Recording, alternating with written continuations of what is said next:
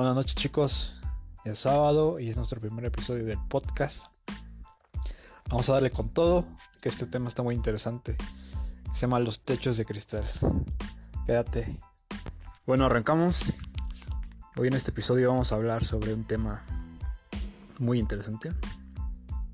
Y es que yo sé que tú tienes miedo. Miedo de volver a soñar, de volver a poner objetivos, miedo a lo desconocido a final de cuentas. Y es normal, ya que el miedo es la más antigua de las sensaciones, la que nos permitió huir de no ser una presa, de caer por un risco y a veces también de temerle a otros. Así que sentir miedo está bien, todos lo sentimos, pero no todos tenemos los mismos miedos. De hecho existen muchos. Por ejemplo, puede estar el miedo visual, como ver a alguien enfermo y sentir miedo de contagiarnos. Creo que últimamente lo hemos sentido bastante. Así que pues nos podemos sentir un poco identificados con este miedo en particular. También está el miedo a las consecuencias, como cuando presentamos un examen donde no nos fue del todo bien y no sabemos qué vaya a ser de nosotros después. Y luego entre estos y muchos más encontramos, como ya había mencionado, el miedo a lo desconocido. Como decía Lovecraft en 1927, la más vieja y fuerte sensación es el miedo. Y el más viejo y fuerte tipo de miedo es el miedo a lo desconocido. ¿Te suena? Sucede que en la vida diaria nos topamos todo el tiempo con situaciones donde literalmente no sabemos nada de nada, sin experiencias y sensaciones previas. Vagamos por un mundo pues pensando qué será de nosotros. Pero entonces, ¿por qué no le hacemos frente? ¿Por qué nos congelamos ante tales acontecimientos? A veces incluso lo disfrazamos con chistes y sarcasmos para que no se note. Nos hacemos los fuertes, aunque en el fondo nos estén temblando las piernas. Bueno, eso es porque nos protegemos. Nuestro cerebro en algún momento aprendió a la mala, muchas veces quizá, que algunas cosas es mejor no saberlas. Y en ese momento sucede. Sucede que empezamos a sentirnos con ansiedad, que es esa sensación de sudoración en las manos, respiración acelerada y tener ganas de salir corriendo o de hacerse bolita, como dicen ahora. Muchas veces ese miedo es infundado, como cuando te decimos, ve y dile a la chica que te gusta lo que sientes. Y pues el objetivo es que quiere ser nuestra novia, ¿no? Y eso porque además de que no tenemos la certidumbre de qué va a responder la chica o chico, también tenemos miedo de no conocer cómo nos vamos a sentir después. Y creo que ese es el verdadero miedo. No tanto el quedar en ridículo, no tanto la certidumbre de saber sí o no. Después de todo ahí son 50-50, ¿no? 50% de que sea uno, el que ya lo tienes ganado, como consejo chicos. Y pues el 50% de que te diga que sí, que es el que todos esperamos. Pero es el que más miedo nos da. Porque, como dicen, ¿no? ¿Y ahora qué hago? Así que bueno, pues con esto me refiero a que muchos tipos de miedo se disfrazan de otros pero si profundizas en ese miedo, te das cuenta de que muchas veces ese disfraz solamente es un motivo más para sentir aún más miedo del que ya tienes. Y bueno, quisiera contarte una historia. Hace ya casi dos años presenté el a veces temido y a veces amado examen profesional estaba en la carrera, ya eran mis últimos días ahí. Yo estaba muy seguro de lo que sabía. Estaba en tiempo pasado. Hasta que mis familiares comenzaron a preguntarse entre ellos y después preguntarme a mí directamente si no estaba nervioso. Claro que comencé a hacerme todo tipo de preguntas en mi mente del tipo, ¿y si preguntan algo que no sé?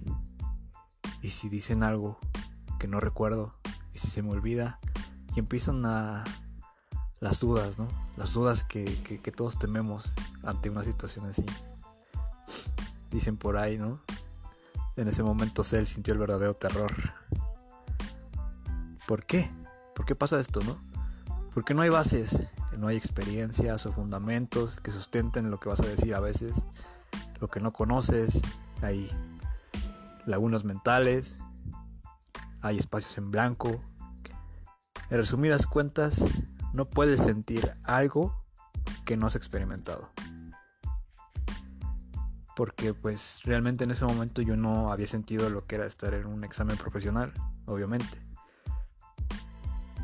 Y aquí es donde viene algo que desde ese día aprendí.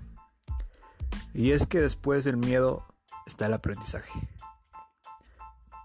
Ya lo repito de nuevo. Después del miedo está el aprendizaje. Y es que estamos tan acostumbrados a mantenernos en nuestra zona de confort. Pero eso es lo peor que podemos hacer. Solo intentamos evitar el dolor, el sufrimiento, la pena, la vergüenza, como tú lo quieras llamar.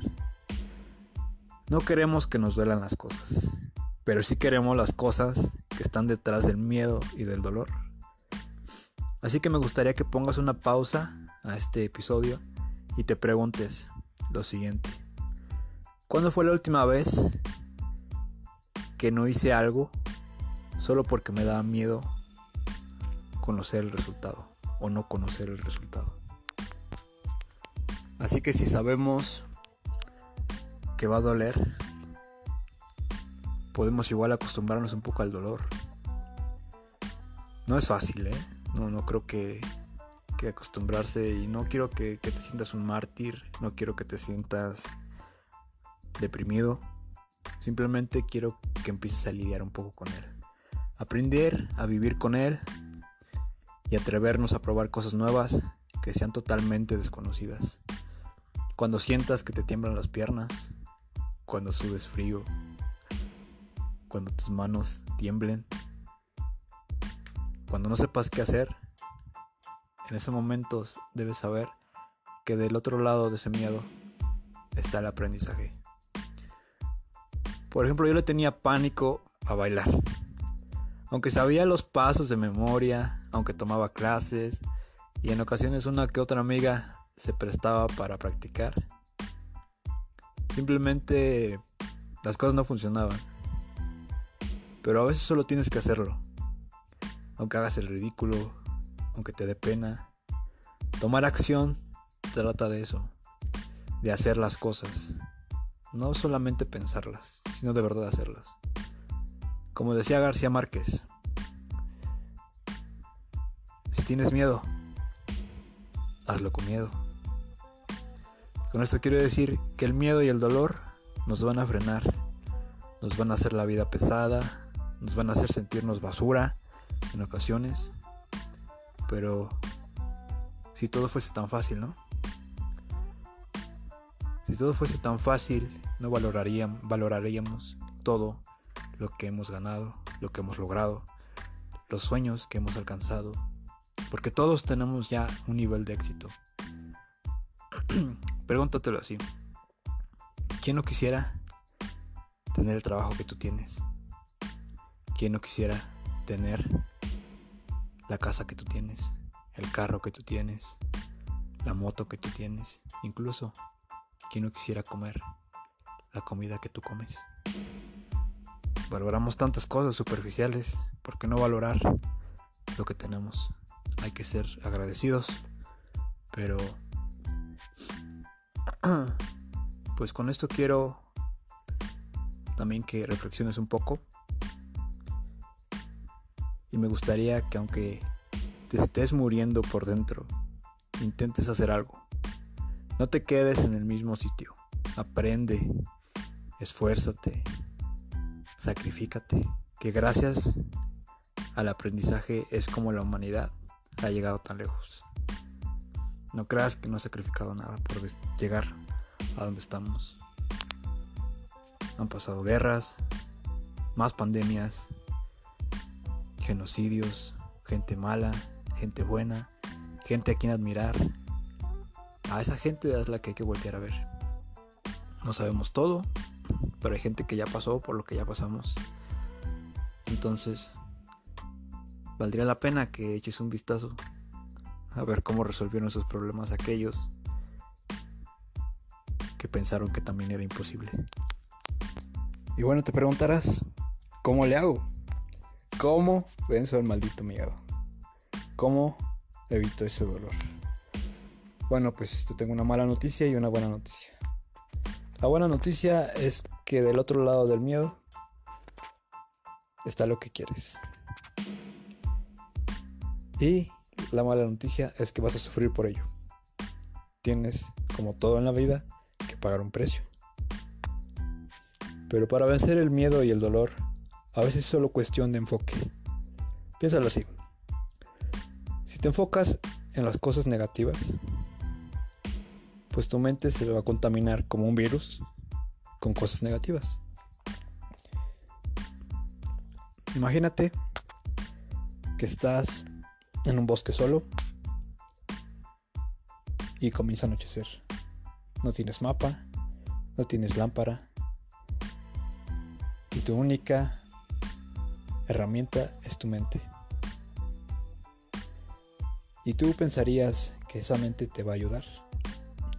Pero muchas veces la mente te traiciona. Muchas veces la mente comienza a jugarte malas pasadas. Y es aquí cuando tu mente se vuelve tu peor enemigo. Estás oscuras y te, de la nada te llegan pensamientos que algo te va a pasar. No sabes realmente si te va a pasar algo, pero ya lo supones y tu mente lo acepta como tal. Y comienza a aventarte ideas negativas y más ideas y más ideas y más ideas hasta que te paralizas del pánico, del miedo Ahora imagina que le dices a tu mente que vas a salir de esta. Que gracias a Dios está la luna y que no estás a oscuras totalmente. Que incluso puedes subir a un árbol para estar más seguro.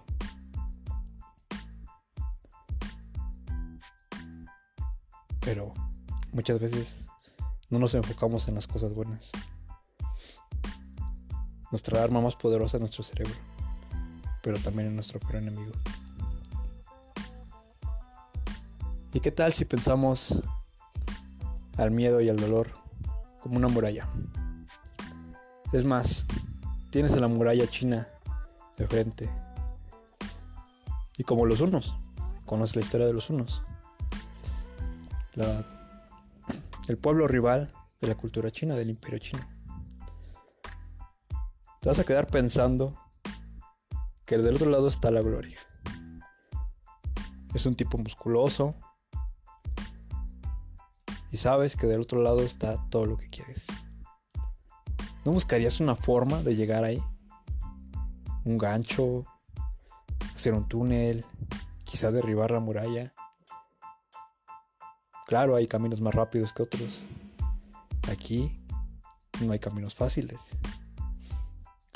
Pero quizá, y solo quizá, si intentas subir la muralla, atravesarla, romperla, pasar por debajo de ella, sea mucho mejor que intentar rodearla. O creo que es mucho, mucho mejor que quedarte viendo y no hacer nada. La muralla no se va a mover. El miedo y el dolor van a estar ahí. Pero del otro lado está lo que quieres. Y si te enfocas que el amor allá solo es un obstáculo, que la gloria está del otro lado, quizás solo darle el mejor enfoque a ese problema que tienes de frente y atacarlo como el virus más letal, un, virus más letal que el coronavirus, Atacarlo con mentalidad y pensamientos positivos. Atacarlo con decir, ¿y qué tal si idea una forma de salir de esta? Como en el bosque. Idear una forma de decir, yo puedo subir esa muralla, puedo llegar del otro lado y del otro lado está todo lo que quiero. Enfócate en lo que quieres.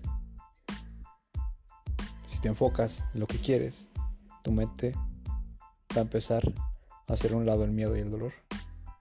Así que bueno, esta es una herramienta que te quiero dejar. Espero la tomes en práctica, practícala y vas a ver que pronto vas a superar uno que otro miedo. Pues buenas noches, este es nuestro primer episodio. Vamos a ver cómo nos va. Compártelo si crees que le ayuda a alguien. O guárdalo para ti. Escúchalo cuantas veces quieras para saber que el miedo y el dolor van a estar ahí, pero que del otro lado está lo que quieres. Hasta la próxima.